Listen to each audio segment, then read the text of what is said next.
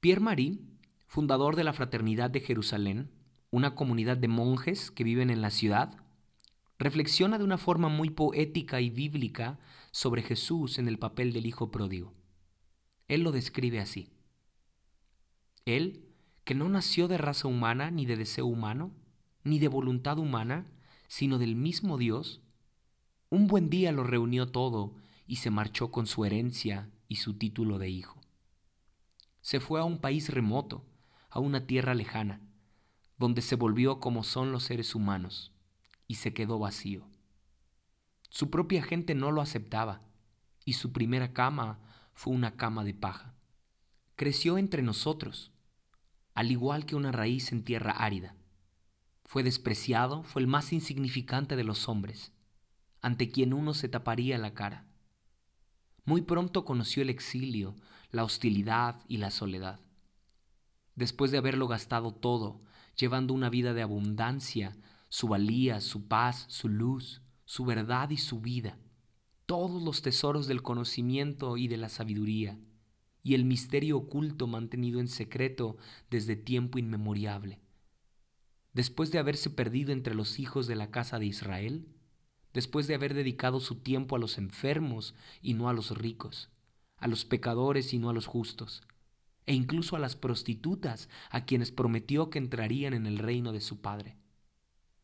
Después de haber sido tratado como si fuera un glotón y un bebedor, amigo de los recaudadores de impuestos y de los pecadores como una samaritana, un poseído, un blasfemo, tras haberlo entregado todo, hasta su cuerpo y su sangre, tras haber experimentado en sí mismo el dolor, la angustia y la inquietud del alma, tras haber tocado el fondo de la desesperación con la que se vistió voluntariamente al sentirse abandonado por su padre, lejos de la fuente que emana agua viva.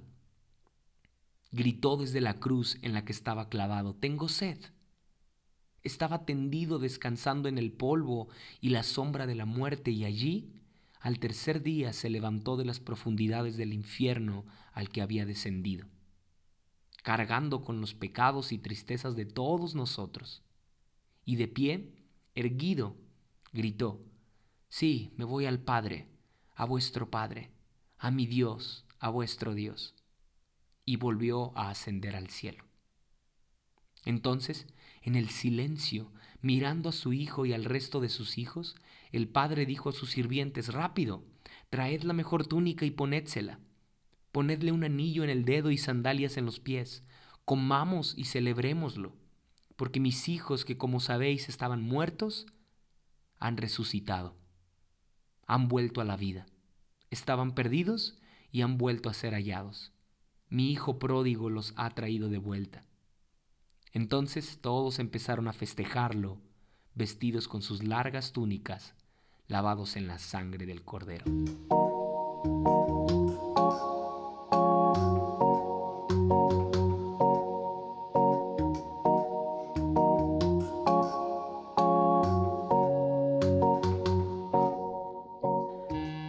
¿Cómo están? Bienvenidos a Polos Abstractos, al episodio 99. Esta es la quinta y última parte de la historia del todo. Una serie donde hemos meditado en las tres historias que aparecen en Lucas capítulo 15. La historia de la oveja perdida, la moneda perdida y por último el hijo pródigo. Creo que han sido episodios muy buenos que se prestan para seguir conversando mucho más de lo que yo lo hice.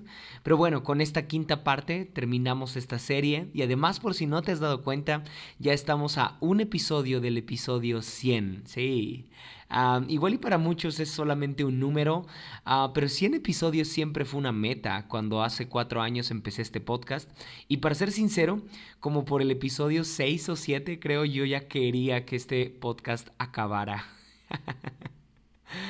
Ah, por un tiempo se me hizo eterno el proceso para llegar al episodio 100. Luego como que disfruté el proceso de grabar sin obsesionarme con la meta y bueno, creo que fue más llevadero el tiempo. El caso es que sí, llegamos a, los 100 episodios, llegamos a la meta y digo llegamos porque sinceramente no encuentro forma de que este podcast sea solo mío. Sin duda son muchas personas las que hacen de Polos un buen podcast, con su ánimo, con sus palabras y hasta con el sencillo hecho de reproducir cada episodio. Así que sí, esta meta igual es de todos ustedes. Ah, pero bueno, antes de emocionarme más, quiero reservar toda esa gratitud y esa emoción para el próximo episodio, que por si no sabes va a ser grabado en vivo. Sí, lo vamos a grabar en vivo porque es una ocasión especial. ¿Y a qué me refiero con que será grabado en vivo? Bueno, quiere decir que habrá personas escuchando la grabación del episodio 100 por medio de una reunión de Zoom. Sí, entonces ah, estoy muy nervioso por ese episodio. Por si a ti te interesa ser parte, bueno, basta con que me escribas y te paso el link y listo, ¿ok? Será gratuito, entonces creo que ni la distancia ni el recurso son una limitante. quizá el tiempo, pero bueno, quiero avisártelo con, con anticipación para que lo programes, uh, porque para ser exactos ya es esta próxima semana.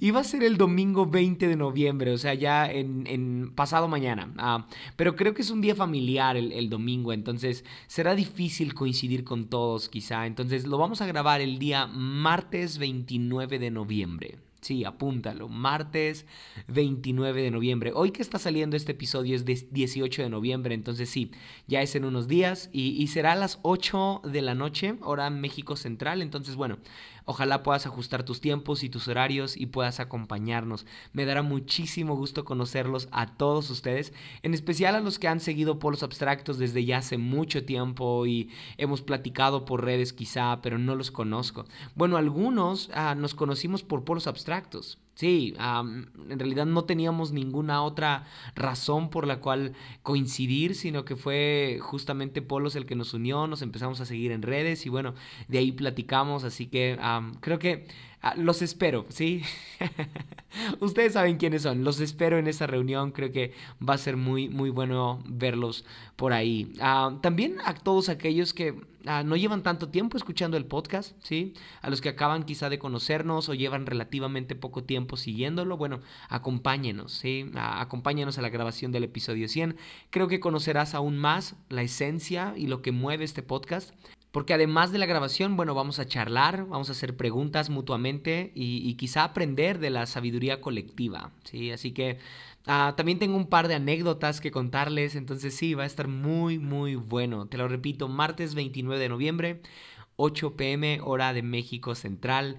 Tenemos una cita para grabar el episodio 100 y platicar y conocernos, a, no sé, tomar un café a distancia también es probable, así que ah, estoy emocionado y espero verlos por ahí. Ah, por otro lado, tengo otro comercial antes de iniciar. Sí, van, son tres, tres comerciales. Primero el de la grabación en vivo, pero este también es importante. He grabado un episodio bonus de esta serie en donde platico un poco acerca del arte de la historia del todo. Ha habido algunas personas que me preguntan acerca de las portadas y las imágenes que usé para esta serie. Si las hago yo, qué significan, si tienen que ver con el episodio, en fin.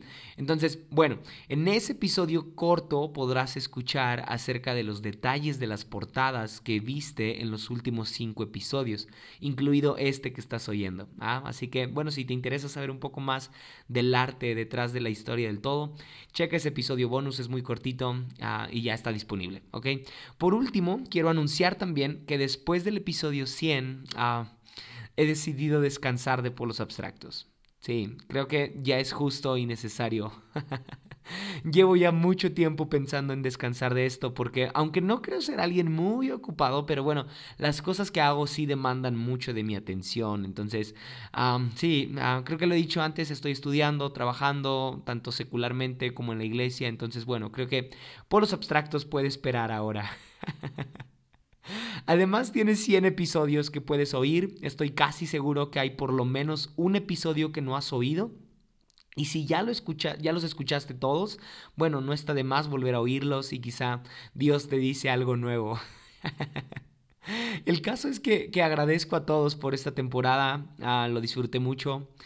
Ah, espero volver pronto, ¿sí? Y nuevamente muchas gracias a todos por escuchar por los abstractos. Les dejo 100 episodios, ¿sí? 100 episodios disponibles para poder oír siempre que quieran. ah, repito, espero volver pronto y otra vez. Gracias, sí. Ah, ok, bueno, ahora sí, después de tanto comercial y tanto sentimentalismo, vamos a darle.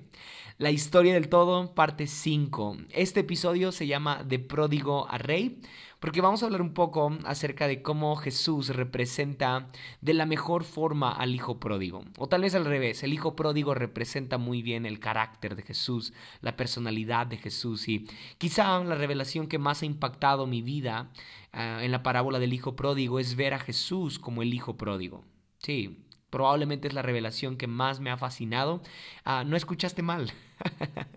Jesús es el mejor ejemplo de un hijo pródigo. Ah, nosotros por nuestra parte somos representados por el hijo mayor. Sí, ya sé que no es la idea más común y fácil, de comprender. Incluso, pues sí, puedes ponerle pausa si quieres porque Ah, creo que está difícil ah, de, digerirlo al instante, ¿no? Ya que lo descubres, vas estirando cosas y sí, se comprueba mucho esto que, esto que acabo de decir, pero cuando es la primera vez que lo escuchas y nunca te habías imaginado que Jesús es el pródigo y nosotros somos el hijo mayor, bueno, seguramente ese tipo de, de, ese comentario, mejor dicho, no llega a ser tan aceptado o tan entendido al principio. entonces sí, lo repito, Jesús es el mejor ejemplo de un hijo pródigo. Nosotros por nuestra parte somos representados por el hijo mayor. Sí. Hace tres años compartí un episodio llamado El Dios pródigo, donde hablé un poco de esta idea. Ah, y, me gustó tanto que desde hace tiempo me propuse llegar al episodio 100 hablando nuevamente de esto. entonces, bueno, quiero justificar las asombrosas similitudes entre el Hijo pródigo y Jesús, y el Hijo mayor y nosotros, ¿ya? Pero también quiero hablar un poco acerca de Jesús como el Hijo mayor y nosotros como el pródigo. ya sé, este episodio va a estar medio raro, pero ah, de hecho quiero iniciar con esa idea, ¿ok? Antes de, que, de, pasar a, otra, a otro punto que creo son más importantes el resto de ideas que, quiero compartir. Ah, pero esta es más sencilla, creo que eh, es la más obvia también. Ah, nosotros somos el pródigo, ¿ok? Creo que es lo más eh, lógico, lo que todos entendemos, por sentido común quizá, o por sencillamente leer la, la, historia. Ah, no hace falta mucho análisis, nosotros somos el pródigo. Pero Jesús eh, tiene algo del hijo mayor, ¿sí? Digo, tiene algo, no todo, pero eh, sí tiene ciertos rasgos. Para empezar, ¿cómo es descrito por el Padre? Sí, ¿te has puesto a pensar en eso? Que el Padre describe al hijo mayor como el que está muy unido a Él. ¿sí? Tú siempre has estado conmigo y todo lo que tengo es tuyo. Sí, eso, eso le dice el hijo el, perdón, le dice el padre al hijo mayor para invitarlo a la fiesta después de que su hermano ha vuelto. Y, creo que eso describe el carácter de Jesús, un hijo unido al Padre, ¿ah? que no tiene la actitud celosa y egoísta del hijo mayor, sino que es alguien ah, amoroso, tierno, misericordioso, que comparte y da con nosotros que somos el hijo pródigo. Esa es quizá la comprensión más clásica, ¿sí? pero una comprensión que es la que acabo de mencionar hace un rato más ah, profunda es a poder apreciar a Jesús en, en las características del Hijo pródigo y a nosotros en las características del Hijo mayor. Primero, iniciamos con esto. A la fiesta de la gracia solo se podía acceder por medio del Hijo que había muerto y resucitado. Sí, a esta fiesta que el padre organiza, ah, mata el, ah, el, mejor becerro para poder invitar a gente porque su hijo había muerto y ahora había resucitado. Sí. Y a esta fiesta solamente se podía acceder por este motivo, reconociendo a un hijo que había muerto y resucitado. No podías acceder por medio de tus buenas obras. No podías acceder porque tan bueno eras tú. El hijo mayor quería una fiesta ah, porque en su idea él se consideraba un buen hijo. Pero en realidad la única forma de entrar a esa fiesta, la fiesta de la gracia, era reconociendo lo siguiente. Padre, he pecado contra el cielo y contra ti. Sí. Esa era la clave para entrar a la fiesta. Padre, he pecado contra el cielo y contra ti. No entrabas a esa fiesta por el sencillo hecho de ser buena persona, no, no, no, sino todo lo contrario. Entrabas a esa fiesta reconociendo tu pecado. Así fue como entró el hijo pródigo, mm, reconociendo que era indigno tal vez, que, que, estaba profundamente alejado del Padre. Mm. Lo único que necesitabas para acceder a esta fiesta de la gracia era reconocer, Padre, pecado contra el cielo y contra ti, y después dejarte abrazar por el inmenso amor del Padre. ¿Sí? ¿Te suena algo esto?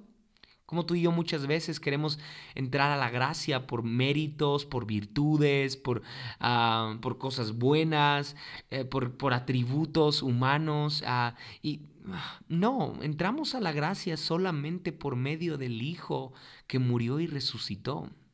Sí. cuando, cuando pienso en esto, en, en, Jesús como, como el pródigo, eh, y medito en cuándo Jesús estuvo profundamente alejado del Padre. Bueno, fue en la cruz. ¿sí? Porque toda la vida Jesús fue descrito por el Padre como el Hijo amado. Hasta que fue clavado en la cruz y el Hijo ahí mismo, Jesús, gritó, Padre, ¿por qué me has abandonado? ¿Por qué me has desamparado? Sí, yo creo que ahí Jesús está experimentando una profunda lejanía del Padre. Mm. Ahí eh, probablemente sería la, forma de, Cristo de representar eh, esta profunda lejanía que vive el Hijo pródigo cuando en el, en el, peor de los escenarios, en medio de los cerdos, cuando está deseando la comida de, los animales, dice, ah, tengo que volver al Padre. Sí, en ambos escenarios, tanto Jesús como el Hijo pródigo son conscientes de la paternidad. Sí. Entonces, Jesús es el hijo pródigo ahí. Mm, nosotros somos el hermano mayor. Ahora, te soy sincero, me encanta esta historia y me encanta ver a Jesús en todo. Sí, en todos los detalles puedo apreciar a Jesús. cuando estaba en la universidad, Recuerdo que tuve muchas adicciones. Ah, me, sumergí en adicciones y ah, me sumergí en amistades que no eran, en una relación que no era. Ah, me enfrasqué en soledad, en ansiedad y bueno, fue una temporada muy oscura. Vivía solo, entonces no me gusta tanto recordar esa temporada, pero vaya, vaya que fue mm, una temporada donde toqué fondo en, en muchas cosas que me da pena tan solo recordarlas, pero ah, el punto es que sí, mi vida no andaba bien, ¿ok?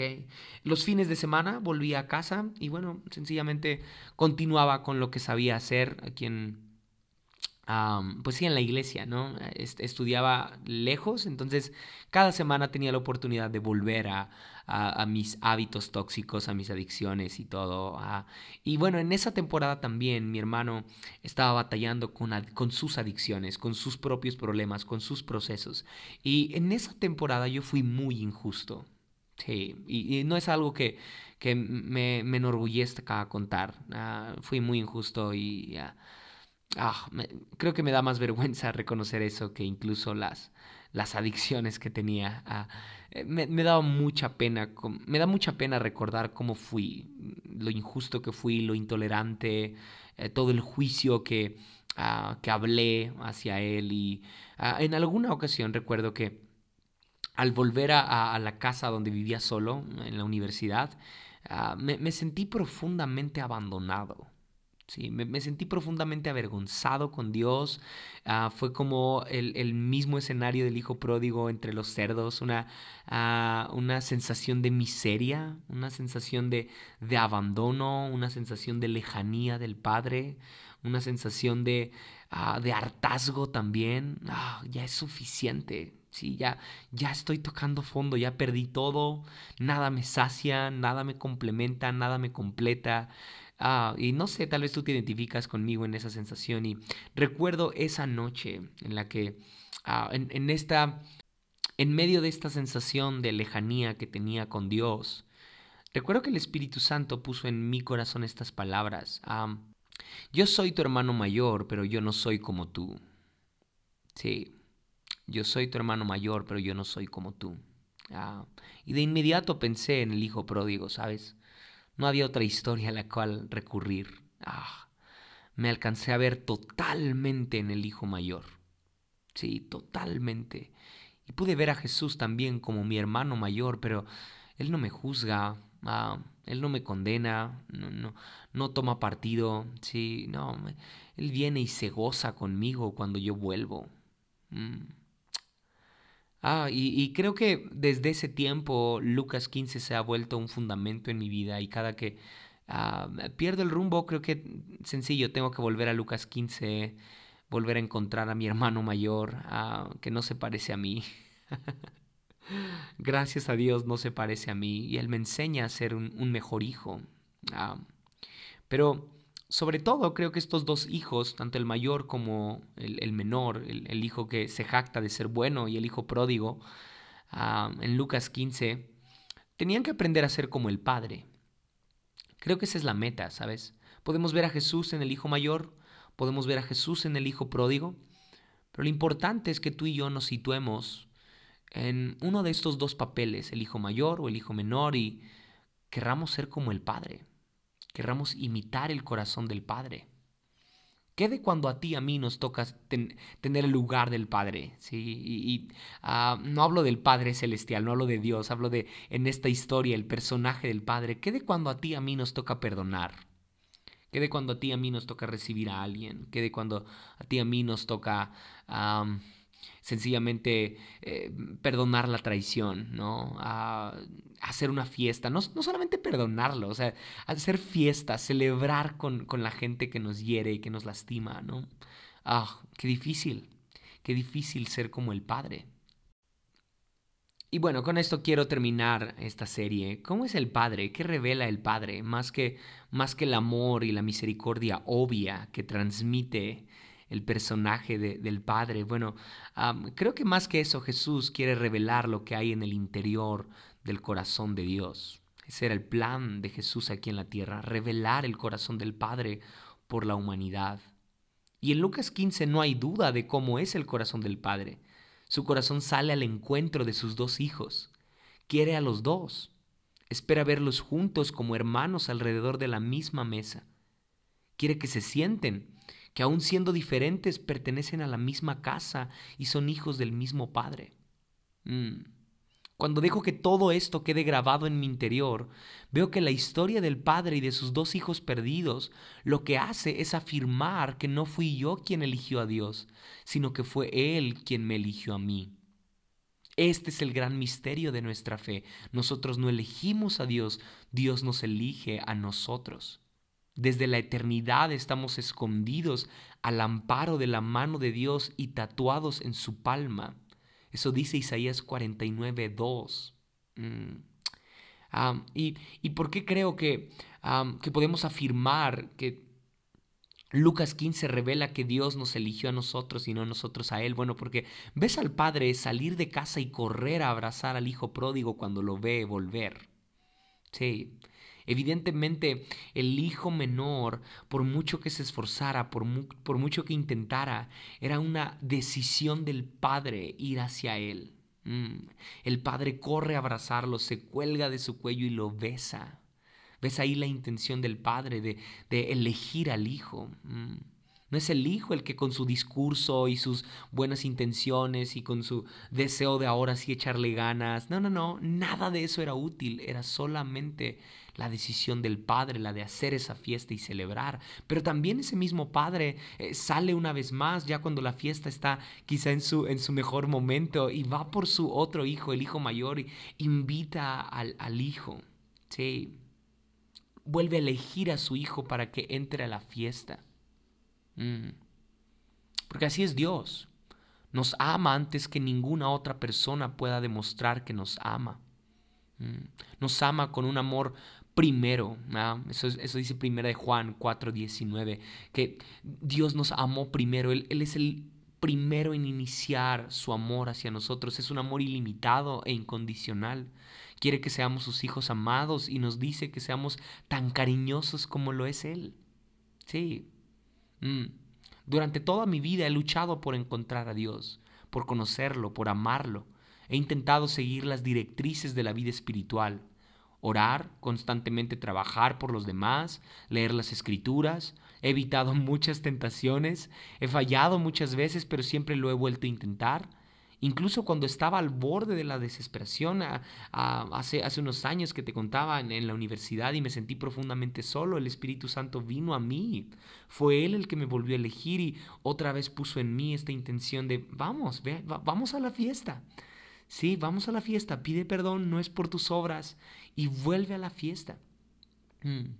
Ahora me pregunto si durante todo este tiempo que he tratado de encontrar a Dios, he sido lo suficientemente consciente de que Dios ha estado intentando encontrarme, conocerme y quererme también. La cuestión no es cómo puedo encontrar a Dios, sino cómo puedo dejar que Dios me encuentre. La pregunta no es cómo puedo conocer a Dios, sino cómo puedo dejar a Dios que me conozca. No es cómo voy a amar a Dios, sino cómo voy a dejarme amar por Dios. Dios me busca en la distancia, tratando de encontrarme y deseando llevarme a casa. En las tres parábolas en las que Jesús responde a la pregunta de por qué come con los pecadores, pone el énfasis en la iniciativa de Dios. Dios es el pastor que sale en busca de la oveja perdida, Dios es la mujer que enciende la lámpara, limpia la casa y busca por todas partes hasta encontrar la moneda. Dios es el padre que busca a sus dos hijos, vela por ellos, corre a su encuentro, los abraza, les ruega, los, les suplica, los anima a que vuelvan a casa. Por raro que suene, Dios desea encontrarme a mí tanto como yo deseo encontrarlo a Él, o quizá lo más seguro es que mucho más. Sí. Mm. Dios no es el patriarca que se queda en casa, inmóvil, esperando a que sus hijos vuelvan a Él, esperando a que pidan disculpas por su comportamiento, que pidan perdón y prometan cambiar. Al contrario, Dios está dispuesto a abandonar la casa, Sí, eso hizo Jesús. Abandonó la casa por venir por una humanidad pródiga. Sin hacer caso de su dignidad, Él busca lo que ha perdido, ignorando las disculpas y promesas de cambiar y los conduce a la mesa magníficamente preparada para ellos. Es muy interesante cómo el hijo pródigo tenía un discurso para llegar con el padre, ¿no?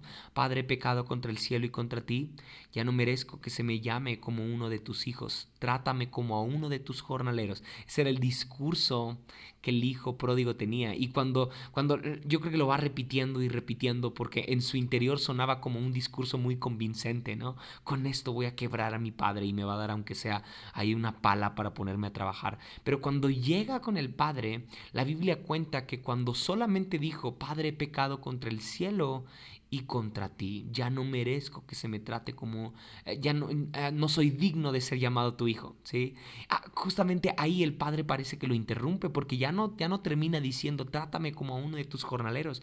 No, no, el padre lo interrumpe, el padre no está de acuerdo en que el hijo trabaje por ser un hijo. Sí, no, tiene que esforzarse para ser un hijo.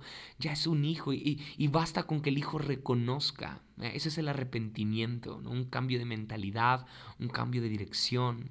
Mm. Y el hijo mayor, aún con todas sus buenas obras, con sus virtudes, con ser aparentemente el hijo más leal y más fiel, ah, no tenía la capacidad de quebrar su corazón delante del Padre. Mm. Creo que eso revela mucho de cómo debemos acercarnos al corazón del Padre entonces. Ah, ah, Dios es un Dios que está dispuesto, que está intentando encontrarnos constantemente una y otra vez. Ahora empiezo a ver lo radicalmente que cambiará mi trayectoria espiritual cuando deje de pensar en Dios como en alguien que se esconde y me pone todas las dificultades posibles para que lo encuentre. Ahora creo que Dios me está animando a pensar en Él como aquel que me busca mientras yo me escondo.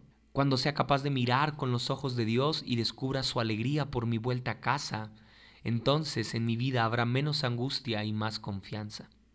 Mm. ¿No sería bueno aumentar la alegría de Dios dejándole que me encontrara y me llevara a casa y celebrara mi regreso con los ángeles? ¿No sería maravilloso hacer sonreír a Dios dándole la oportunidad, por, por muy raro que suene, pero así lo pienso, dándole la oportunidad de encontrarme y amarme generosamente? Preguntas como esta me llevan al punto clave, el del concepto que tengo de mí mismo. ¿Puedo aceptar que merece la pena que se me busque? ¿Mm? ¿Creo realmente que Dios desea estar conmigo? Creo que ahí está el punto. Que la inseguridad del mundo, la baja autoestima de, eh, que ocasiona nuestros complejos, nos hace muchas veces dudar de que sí, Dios quiere estar conmigo, el ser que creó todo el universo quiere estar conmigo. Entonces, la historia del todo. Ah, creo que si si meditamos en todo lo que hemos platicado, podríamos encontrar respuesta para mucho de lo que sucede a nuestro alrededor y en nuestro interior. Ah, creo que Lucas 15 es un llamado a volver al hogar, es un llamado a, soltar los complejos y las inseguridades, la baja autoestima, el autorrechazo, la autocondena, y empezar a celebrar, empezar a tener esa vida abundante que Jesús nos prometió. Si, si meditamos bien, nos podríamos dar cuenta que sí, efectivamente, Lucas 15 encierra todo el mensaje del Evangelio y es la mejor exposición de Jesús acerca del corazón de Dios. Mm, qué forma tan magistral de describir al Padre. Mm. Creo que aquí quisiera cerrar porque nomás quiero terminar invitándote a que Ah, no te despegues de Lucas 15. Estamos por terminar el año y sería una buena meta tal vez. Y digo, ah, como por, por, ah, por, cliché, ¿no? Que es, ya sabes, empezar el año y nuevas metas y ahora sí voy a leer o no sé, pero si quieres iniciar el año y leer una y otra y otra y otra vez Lucas 15, hazlo. Y si no, bueno, puedes empezar desde ahora, ¿no? hay no tienes que esperar a que inicie un año nuevo, pero sí, el punto es ese, que quiero animarte a que Ah, no salgas de Lucas 15. Yo, yo no quiero compartir más, pero sí hay mucho tesoro y muchas joyas que yo he encontrado y, y que creo que el Espíritu Santo te va a seducir por medio de ellas a su amor. Así que, sí, tómate un tiempo, vuelve a leer Lucas 15 y, ¿por qué no? Ah, así como lo hacemos aquí en Polos Abstractos, imagina y, ah, deja que el Espíritu Santo te, te revele en dónde está Él y lo vas a poder apreciar en un montón de detalles y en los puntos y en los comas y te vas a dar cuenta que la historia de todo, mm, desde Génesis, desde antes de la eternidad, ¿ah? desde antes del tiempo, desde antes del sol, desde antes de todo, mm, la historia del todo se encuentra en Lucas 15, el amor infinito del Padre mm, y hasta la eternidad. yo creo que siempre se va a tratar de esta historia porque cuando Cristo venga seremos como el pródigo volviendo a casa. Ahora también somos pródigos y no me refiero a que seguimos en el mundo, a practicando las cosas del mundo, más bien me refiero a que mientras estemos en, este planeta, ah, creo que estamos en el país lejano. Ah, va a haber un banquete preparado cuando volvamos a casa. Sí, veremos, veremos al pastor volviendo por su rebaño. Ah, así que, sí, la historia del todo. Podría seguir, pero ah, Lucas 15 me encanta, describe todo y es para todos los tiempos. Es atemporal. Lucas 15 es atemporal. Aplica muy bien para hace miles de años, aplica muy bien para ahora y creo que nos, nos revela mucho del futuro también. Así que uh, gracias por compartir conmigo esta serie. Espero que la hayan disfrutado mucho, que la puedan compartir con otros. Puedes escuchar el episodio bonus si quieres y nos vemos en el episodio número 100. Bye.